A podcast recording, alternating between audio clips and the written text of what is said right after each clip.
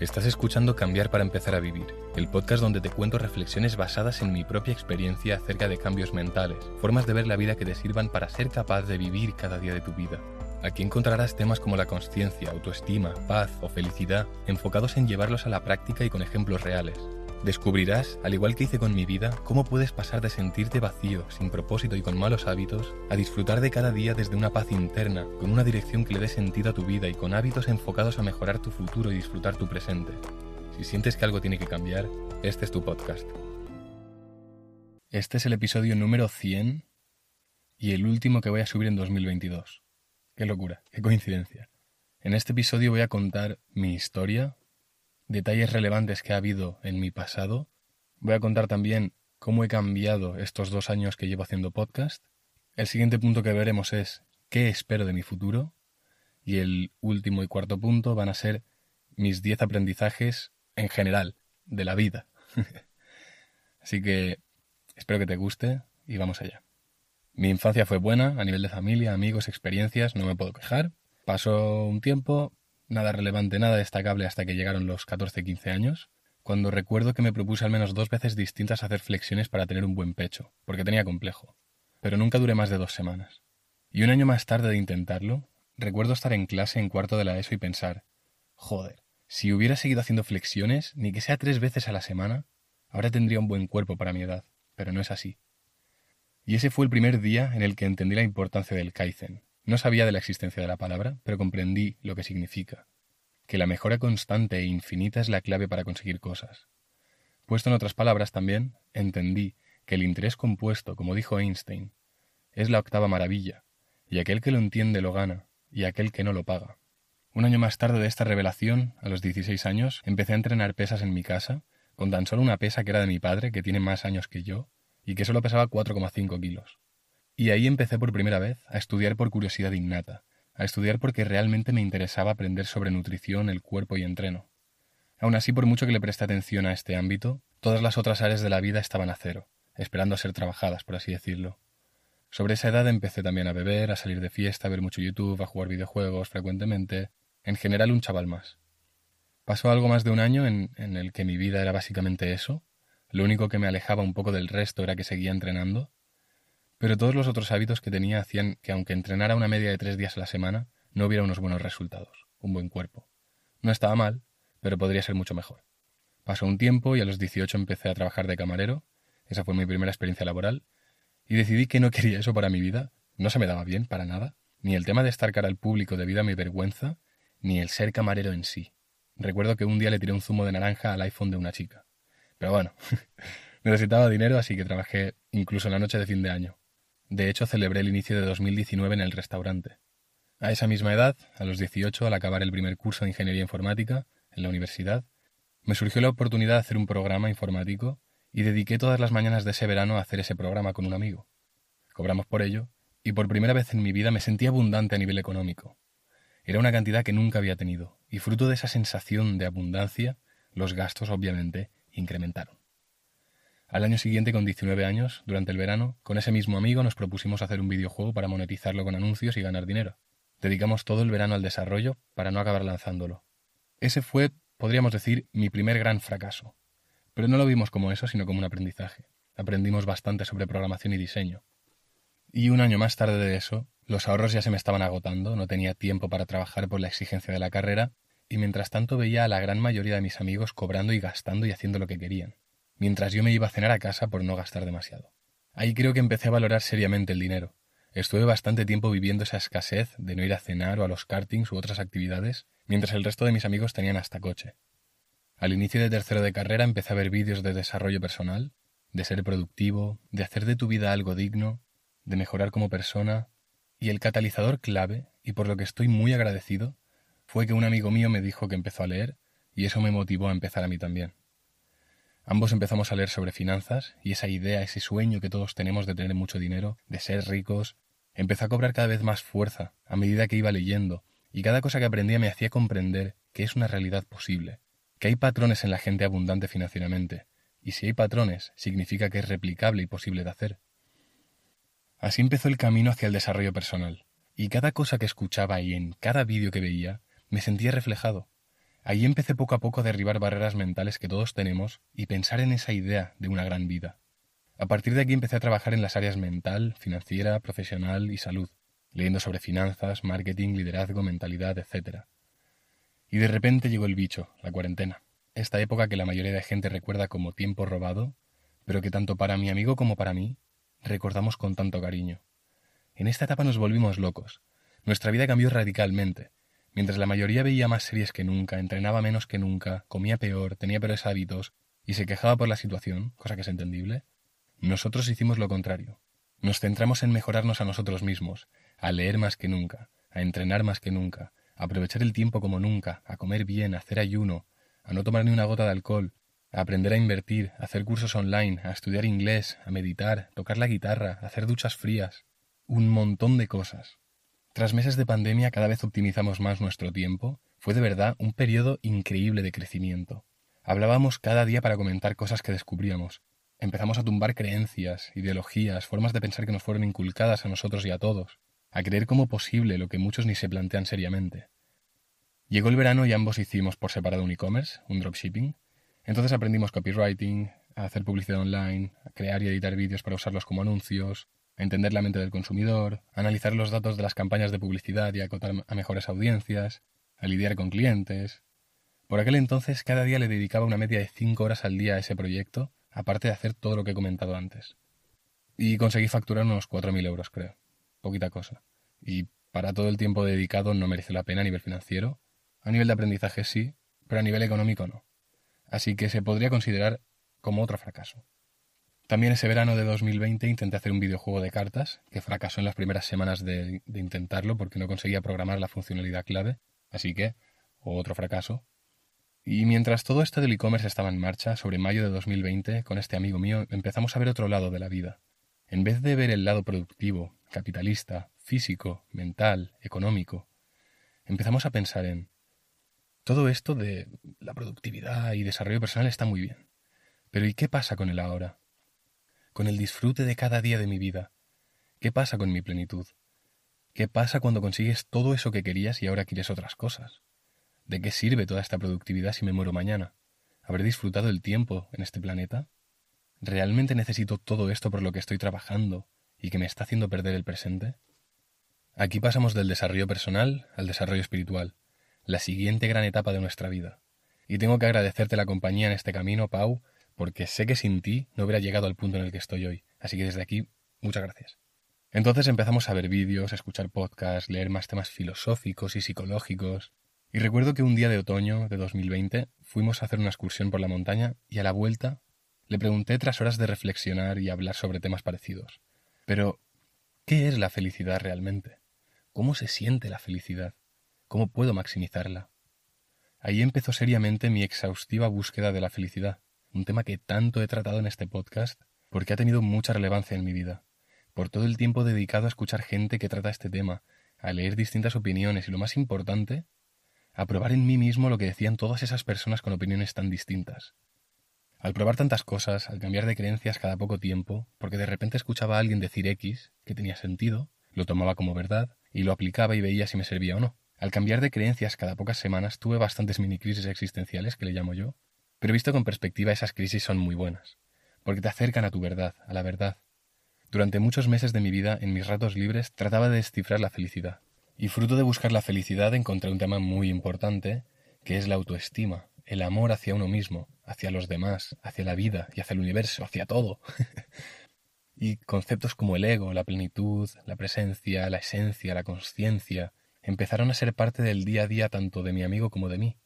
Cambiamos las reflexiones sobre economía, desarrollo personal, por reflexiones locas sobre la vida, el ser, la conciencia, el ego, la esencia, plenitud, presencia, el universo incluso. Fue una buena etapa. Habiendo entrado hacía ya unos tres meses en este tema, Empecé a trabajar media jornada aparte de estudiar cuarto de carrera y en noviembre de 2020 descubrí las criptomonedas. Y desde entonces, desde hace ya dos años, no he parado de mirar cosas sobre criptos. Cada día. Me considero un loco de las criptos. Porque tengo la certeza de que son el mejor vehículo a día de hoy para hacer grandes cantidades de dinero.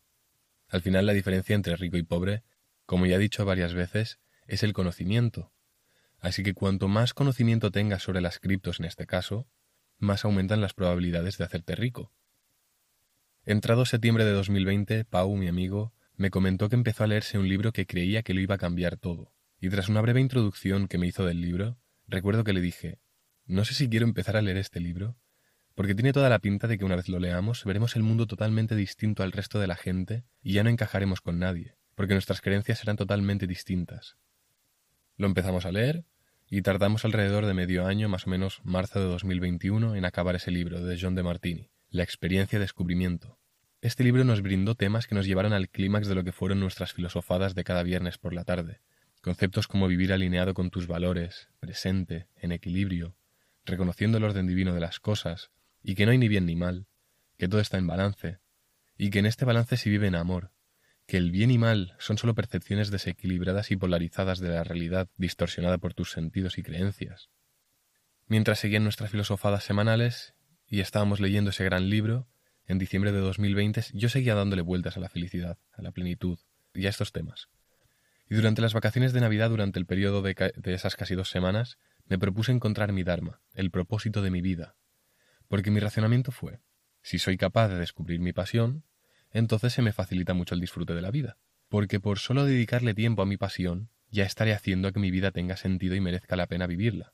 Así que durante esas dos semanas estuve pensando y haciendo meditaciones sobre esto mañana, tarde y noche prácticamente, buscando pistas en mi infancia también, en las respuestas que me daba a mí mismo al hacerme ciertas preguntas de calidad adecuadas para encontrar pistas. Y a mediados de diciembre, tras varios meses de probar en mí mismo diferentes filosofías de vida, lo que hice fue empezar a crear la mía, propia para mí, juntando todas las filosofías que había probado, y quedándome con las partes que tenían más, sentido para mí y que no eran del todo incompatibles entre ellas. Textualmente, el 17 de diciembre de 2020 escribí, Aprecia y sé, estarás pleno, en equilibrio y en amor. En este punto, juega el juego y cumple tus objetivos o propósitos alineados con tus valores. A la vez, experimenta y explora todos los aspectos de la vida. Esta es la primera versión de lo que es a día de hoy mi filosofía de vida, que si te interesa saber cuál es a día de hoy, puedes escuchar el episodio número 17 titulado ¿Para qué vivir? ¿Para qué existir? El sentido de la vida y mi filosofía de vida. Al empezar 2021 me propuse hacer un podcast con todo el conocimiento recopilado sobre estos temas. Como ves, creo que poca gente se ha vuelto tan loca tratando de entender la felicidad y cuál es la mejor forma de vivir su vida, sobre todo a nivel mental, porque eso es lo que realmente importa. Lo externo puede ser lo que tú quieras, que mientras tú internamente estés bien, lo externo da igual. Las circunstancias que te estén tocando vivir no te afectan, Siempre van a afectar un poquito, pero con la mentalidad y creencias adecuadas, siempre que quieras puedes volver fácilmente a la paz, a la plenitud, a lo que de verdad importa. Entonces en enero empecé a preparar todo y el 11 de febrero de 2021 subí el primer episodio. Y aquí es cuando empieza la época podcast. Mucha reflexión, mucha filosofada, mucho crecimiento también. Veamos en detalle qué ha pasado en estos dos últimos años. Como he dicho, empecé a tratar de descifrar la felicidad y cómo vivir tu mejor vida posible desde mayo de 2020 y no ha sido hasta más o menos marzo de 2022, es decir, casi dos años, que considero que he acabado de entender qué es la felicidad, de tener una idea clara. Así que cuando hablo de esto considero que es de los temas en los que más informado estoy porque he probado de todo. Y si tienes curiosidad puedes escuchar los episodios 54 y 55. Pero bueno, inicio de podcast y los primeros 20 episodios fueron únicamente destinados a poner las bases sobre las que se asientan todas mis creencias actuales. Considero que es lo básico a saber para entrar en el desarrollo personal y espiritual. Tras grabar esos primeros episodios sentí que una de las razones por las que había empezado el podcast ya la había cumplido, y había aclarado todos los pensamientos que tenía por la cabeza, que estaban desordenados y que no tenían una conclusión clara. A partir de aquí empecé a hacer episodios que trataban sobre temas que me pasaban durante esa misma semana, y fueron pasando los episodios hasta que llegó una etapa, octubre de 2021, que tenía varios exámenes, prácticas por entregar, estaba trabajando, subiendo podcast, entrenando, leyendo, meditando, invirtiendo, tratando de entender la plenitud, etc. No tenía tiempo para nada. Y recuerdo estar escribiendo un episodio el miércoles por la noche porque no había tenido nada de tiempo hasta entonces, y grabarlo el jueves por la mañana y editarlo lo más rápido posible para subirlo el jueves. Este episodio fue el número 32, harto de sacrificar mi presente. Fueron unas semanas duras.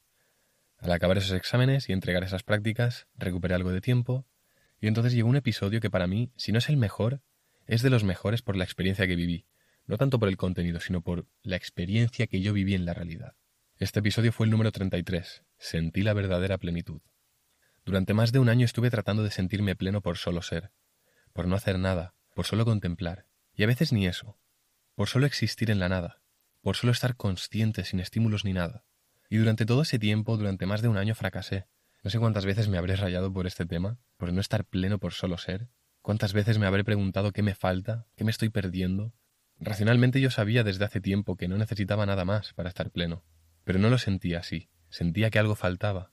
Había una pieza perdida, algo que no comprendía.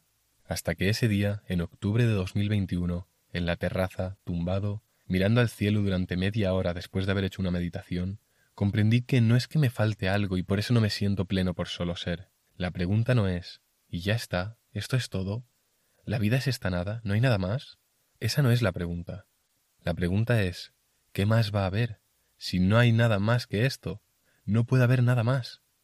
Aquel momento fue mágico y lo recordaré yo creo que toda mi vida, ese instante de comprensión, esa conclusión tan tonta, sencilla y aparentemente superflua e insignificante a los ojos de cualquiera, pero que para mí marcó el fin de una incesante búsqueda de la plenitud por solo ser, por solo estar presente.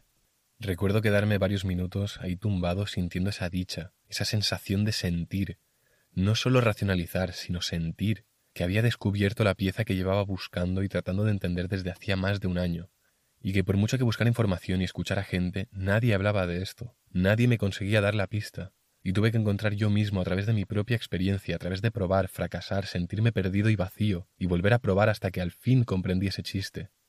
El momento presente por sí mismo es vacío, es puro vacío, pero en ese vacío está el todo también, porque como no puede haber nada más de lo que ya hay, entonces paradójicamente, es el todo ya.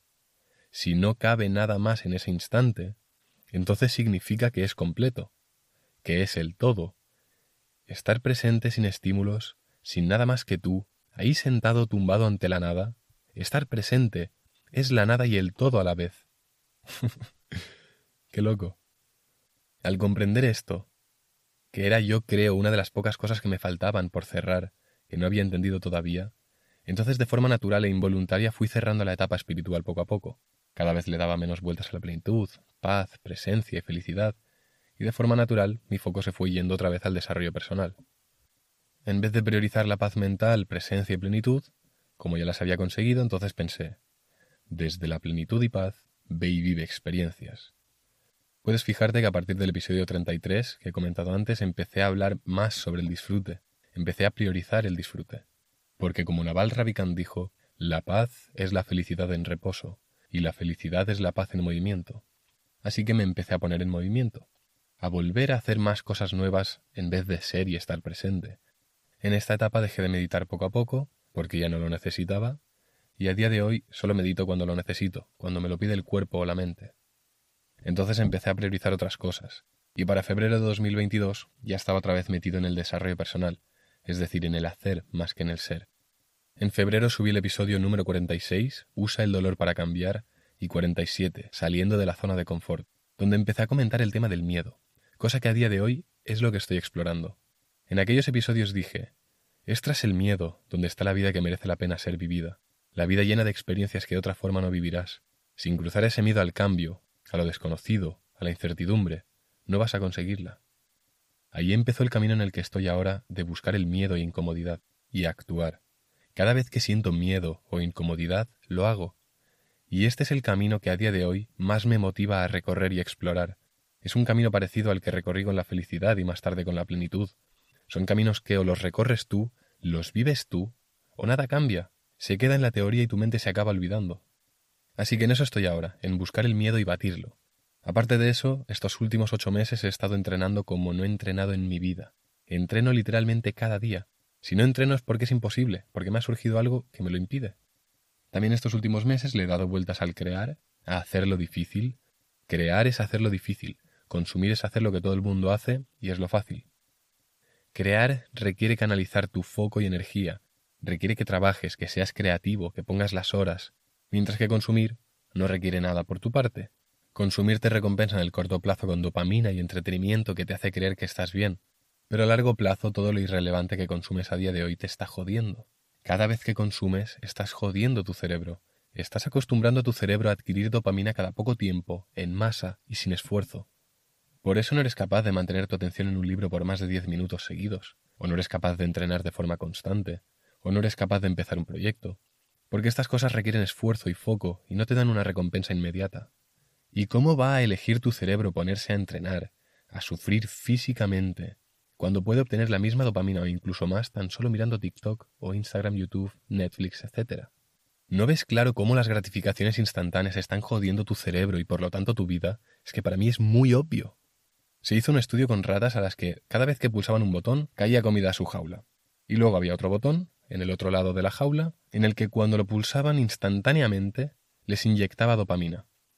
¿Sabes qué les pasó a esas ratas? Murieron de hambre. Y esa rata ahora mismo eres tú. Tienes a tu disposición el mismo botón que tenía la rata para obtener dopamina al instante, y este botón que tenemos nosotros se llama smartphone. El caso es que no tienes opción. O eres creador, haces lo difícil y dejas de consumir y hacerlo fácil, o como dije en el episodio 76, acabarás gordo, perezoso y pobre. Tras unos meses de reflexionar sobre el tema de ser creador y entender la importancia que tiene, entonces a finales de noviembre de este año 2022 he empezado a crear más, a sacar dos episodios por semana, y los episodios que subo los lunes son improvisados porque quiero aprender a improvisar, a ser capaz de hablar de todos estos temas sin necesitar un guion. Creo que es una de las mejores habilidades que se puede tener como persona, ser capaz de hablar, comunicar cualquier tema de forma clara, me parece las mejores habilidades pasivas. Así que por eso lo he hecho. Y con todo esto y algunas cosas que me habré olvidado, seguramente, llegamos a hoy. Después de pasar por las finanzas, mentalidad y derribar muchas barreras mentales, tras aprender sobre psicología, marketing, e-commerce, tras vivir y experimentar intensamente por mí mismo cosas como la presencia, plenitud, conciencia, autoestima, vacío, incertidumbre, el ego, el ego espiritual, la esencia, la paz, el balance, la certeza, tras mejorar todas y cada una de las siete áreas de la vida hasta el punto de sentir que estoy más avanzado que el resto de la gente en casi todas las áreas, tras comprender la importancia de ser creador y por último, que el miedo y la incomodidad son la mejor guía para vivir la mejor vida posible, nos plantamos aquí, a hoy, al presente. La pregunta ahora es, ¿qué será de mí en el futuro? ¿Qué espero de mi futuro? Pues... a saber. Aunque me gusta ir por la vida sin expectativas, en realidad sí tengo pero tengo en ciertos aspectos. Cuando vivo experiencias trato de no tener expectativas, pero de cara a mi futuro, claramente sí tengo. Si tienes una dirección, ya tienes expectativas. Así que es difícil no tenerlas. Pero bueno, tampoco veo que sea del todo malo tenerlas aquí. El caso, voy a empezar fuerte mi pronóstico, o lo que espero para mi futuro. A nivel financiero, para 2025-2026 espero estar retirado o tener la posibilidad de retirarme si quiero. Veremos si se cumple o no. Estamos en ello. Estoy invirtiendo como un loco en una empresa, en un proyecto cripto, que si hacen lo que dicen que están haciendo y todo sale bien, para 2025 o 2026 me puedo retirar y dedicarme a lo que yo quiera. Ya haré un update en 2025 si sigo haciendo podcast, pero bueno, eso es a nivel financiero. Mientras tanto, hasta que no llegue el 2025, trataré de viajar lo máximo que pueda. A día de hoy me apetece muchísimo. Y para este 2023 espero viajar mínimo una vez al mes a un país distinto. Y si consigo un trabajo en el que pueda hacer 100% remoto, entonces me iré a vivir fuera cuanto antes, 100%. Segurísimo. También voy a seguir llevándome a mis límites para crecer lo máximo y lo más rápido posible. ¿Y cómo sabes dónde está tu límite? O a lo que a día de hoy consideras que es tu límite. Pues fijándote en qué te da miedo e incomodidad y haciéndolo. A día de hoy lo que más me llama, por lo que tengo mayor curiosidad innata, es por explorar el camino de hacer todo lo que me da miedo, como ya he comentado antes. Si te preguntas por qué eso de seguir tus miedos te da tanta curiosidad, escucha el episodio 97, que yo creo que es muy bueno, a nivel de lo que comento, llamado Si el miedo te paraliza, escucha esto. Pero básicamente solo tienes miedo de aquellas cosas que realmente te importan y quieres hacer. Así que cada vez que sigas tus miedos, estás mejorando tu vida. Estás haciendo aquello que realmente te gustaría hacer, así que estarás contribuyendo a tener tu mejor vida posible. En fin, crecer. Quiero crecer, Quiero ser una bestia como humano, ser extraordinario, ser una de esas personas que ves por Internet, con unas vidas increíbles, pero que crees que nunca vas a poder conseguir. Pero yo confío en mí. Es cuestión de tiempo. Cuando entras en todo esto del desarrollo personal, cuando lo haces parte de tu vida, cuando ya no es algo que haces cuando tienes tiempo y es secundario, sino que tu vida entera se basa en el desarrollo personal, en el Kaizen, en la mejora continua e infinita, entonces es imposible no acabar teniendo una vida extraordinaria. Einstein dijo, Locura es hacer lo mismo una y otra vez esperando obtener resultados diferentes. Desde hace ya tres años no hago lo que la mayoría de gente hace, así que en algún momento voy a obtener esos resultados distintos a los que todo el mundo está obteniendo. Es pura física, toda acción tiene una reacción, toda causa tiene su efecto, y si mis acciones van alineadas con conseguir otro tipo de resultados, entonces es cuestión de tiempo que los efectos de esas acciones se manifiesten. Y cuando has sido capaz de cambiar toda tu vida en tan poco tiempo, con tanta consistencia, constancia y seguridad, entonces se me hace prácticamente imposible pensar en que no voy a tener la vida que quiero. Quizás quedo como muy vanidoso, pero es lo que realmente pienso. Si en tres años he avanzado tanto, he crecido tanto, no me imagino de lo que seré capaz de aquí a otros tres años. Si sigo creciendo a la velocidad que llevo creciendo y aprendiendo todo este tiempo, es que seré una bestia, tanto físicamente como mentalmente. Y ya no me quiero ni imaginar de aquí diez años. Hace nada he dicho que en algún momento voy a obtener esos resultados distintos a los que todo el mundo está consiguiendo, pero en realidad ya los estoy obteniendo. La mayoría de gente no tiene constancia, no tiene claro lo que quiere, no tiene seguridad, no se cree capaz de conseguir ciertas cosas, no tiene autoestima, no vive en paz porque no ha mirado toda la mierda de su pasado y la ha aceptado, sanado e incluso amado. No tiene tolerancia al dolor mental ni físico, no tiene disciplina, no tiene confianza porque no tiene la evidencia necesaria en eventos de su pasado. Considero que sí tengo todo eso y además tomo acción, actúo, no me quedo en la teoría sino que voy a la práctica. Y creo que ese es el combo que hace imposible no tener una vida extraordinaria. Porque mis acciones no son las que todo el mundo toma, Así que, por lo que decía antes, mis resultados tienen que ser, van a ser y están siendo distintos al resto. Recuerda que todos somos espejos, el mundo exterior actúa como un espejo, reflejando tanto la luz como nuestra sombra, siendo un retrato de nuestro mundo interior. Vemos en otros, criticamos en otros, nos da rabia, despierta en nosotros emociones desagradables, cosas y rasgos de otra gente porque de algún modo refleja algo de nosotros mismos que no queremos ver y tenemos que trabajar. Así que si algo de lo que he dicho hace poco te ha molestado o te has cabreado, no tiene nada que ver conmigo. Soy solo un reflejo tuyo. Ciertas cosas te molestan porque hay algo que no aceptas de ti, algo que niegas. Pero bueno, el caso es que pretendo seguir aprendiendo todo lo que pueda, creciendo a cada oportunidad que tengo y tomando acción en aquellas cosas que me dan miedo e incomodidad con el único propósito de tener una vida extraordinaria, de tener mi mejor vida posible. Y por último, algo que en algún momento me encantaría hacer sería ayudar a otros a hacer lo que yo he hecho, a mejorar todas las áreas de mi vida y acabar llevando una vida extraordinaria, digna de ser vivida, con libertad, con propósito, con salud, con personas preciadas y amadas a tu lado, con paz mental, con un cuerpo ideal, con una mentalidad alejada de la víctima y abierta al cambio y a cada experiencia, que te permita disfrutar de cualquier situación que te toque vivir, empezando proyectos y actividades por pasión y no solo por una remuneración económica. Eso es hacia lo que me gustaría ir, ayudar a otros. Pero creo que aún tengo que mejorar muchísimo más para poder aportar lo máximo en un futuro.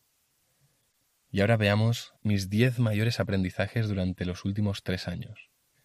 Aprendizaje número 1. Leer te cambia la vida. Te da nuevos puntos de vista, nueva información, y al leer en vez de escuchar en un vídeo de YouTube, lo procesas más y reflexionas sobre ello, y ese conocimiento se te queda más. Hay que decir también que no sirve de nada leer si luego no aplicas nada de lo que lees. Hay una frase en inglés que lo define perfectamente. Use it or lose it. Úsalo o olvídalo, piérdelo. Entonces, leer tiene esa capacidad de cambiar tu vida completamente, porque así lo ha hecho con la mía, pero solo la cambia si actúas, si aplicas lo que lees, si no, te vas a quedar igual. 2. El entreno y las duchas frías son la mejor medicina.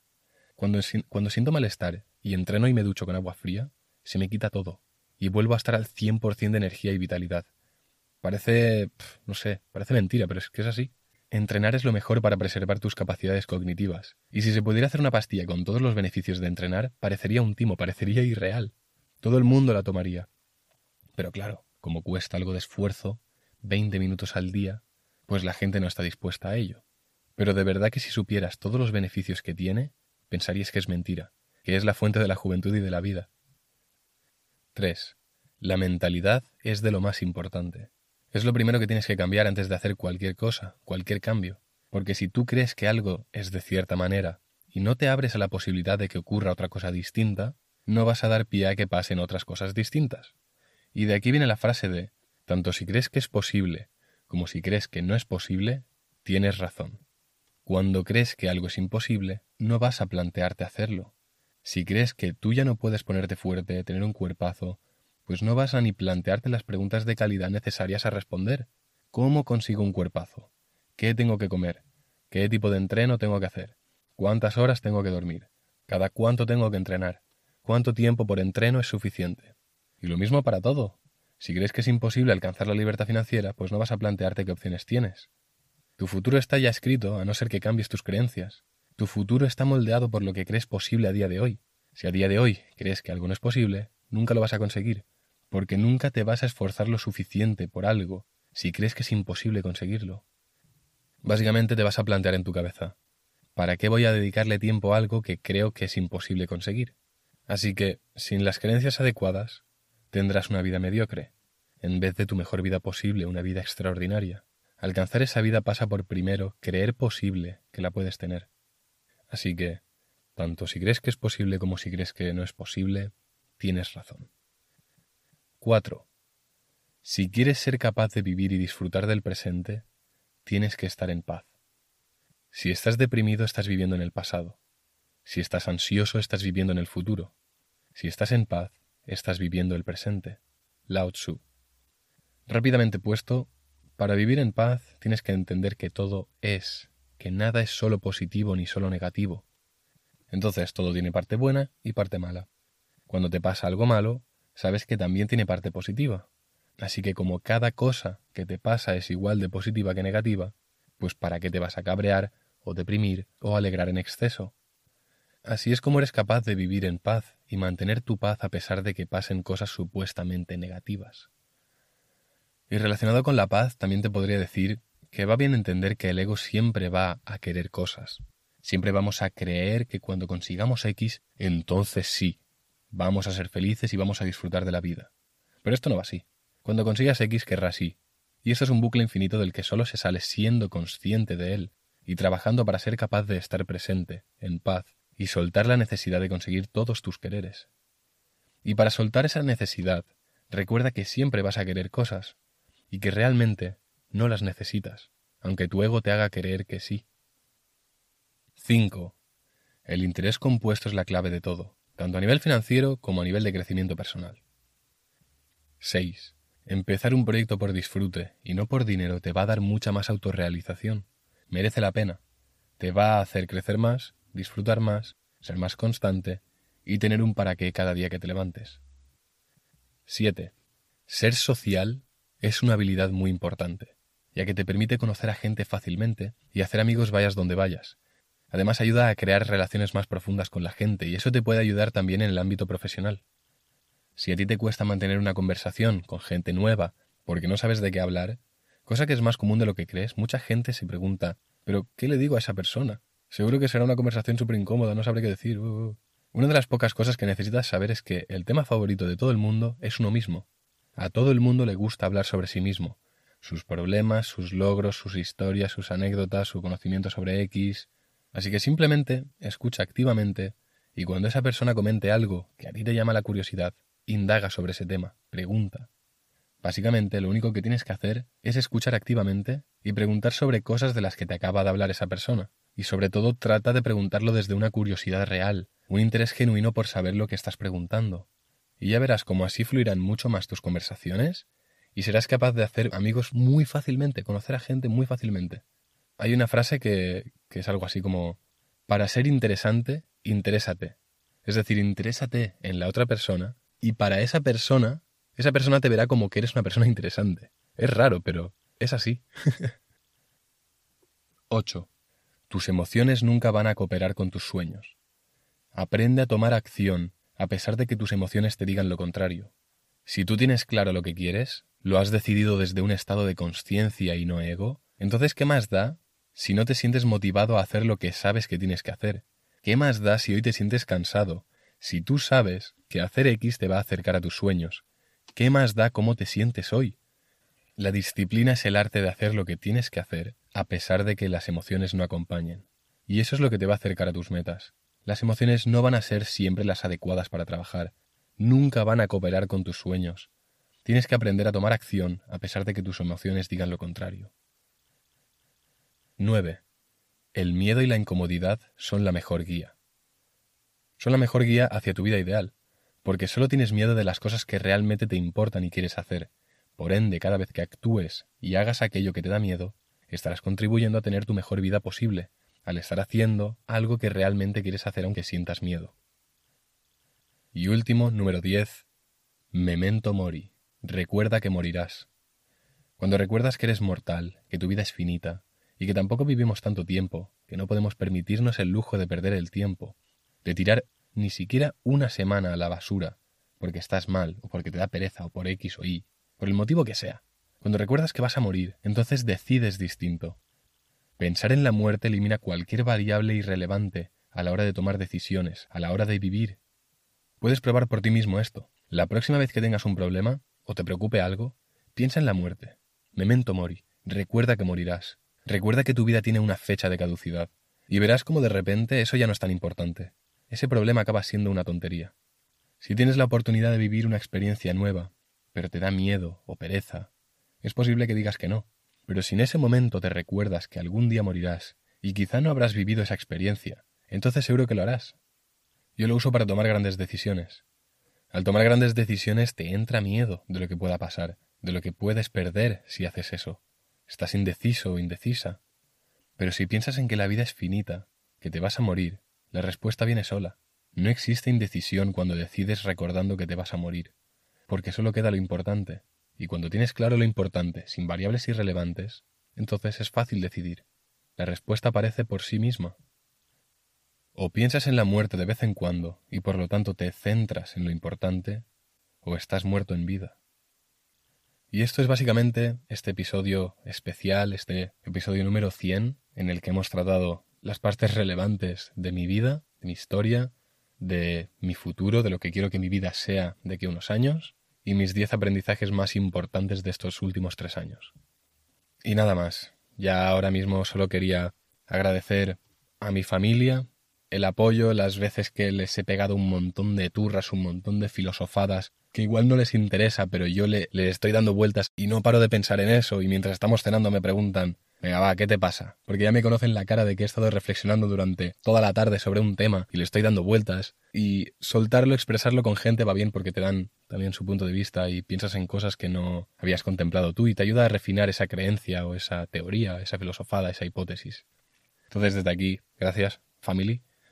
También, gracias, Pau, porque 100%, 100%, sin ti no existiría este podcast, no existiría la versión que soy yo a día de hoy Así que de verdad, muchas gracias por acompañarme en este camino.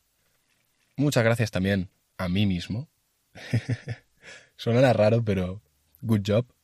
Y por último también, muchas gracias a ti, oyente, porque realmente yo esto lo hago por mí, pero si no hubiera alguien que lo escucha detrás, si no estuvieras tú ahí detrás, no tendría sentido tampoco. Así que muchas gracias. Espero que, no sé, quizá te haya inspirado a ponerte las pilas con tu vida o a mejorar o yo qué sé. Pero bueno, si este episodio no te ha ayudado nada, pues al menos espero que te haya entretenido y ojalá que en futuros episodios sí que te sirvan. Y nada más, considera seguir al podcast si quieres estar al día y que te notifique cuando subo nuevos episodios. También puedes puntuar el podcast con la puntuación que se merezca. Si crees que merece un 1, pones un 1. Si crees que merece un 5, pones un 5. Quiero opinión real, porque así puedo yo mejorar o no. Puedo buscar qué me falta mejorar en función de la puntuación que me deis. Así que agradecería el feedback. Puedes también contactarme por Insta si tienes alguna sugerencia. Mi Instagram es arroba. Y ahora, ya está. Muchas gracias por estar ahí. Y como siempre, disfruta de la vida y nos vemos el próximo lunes. Chao.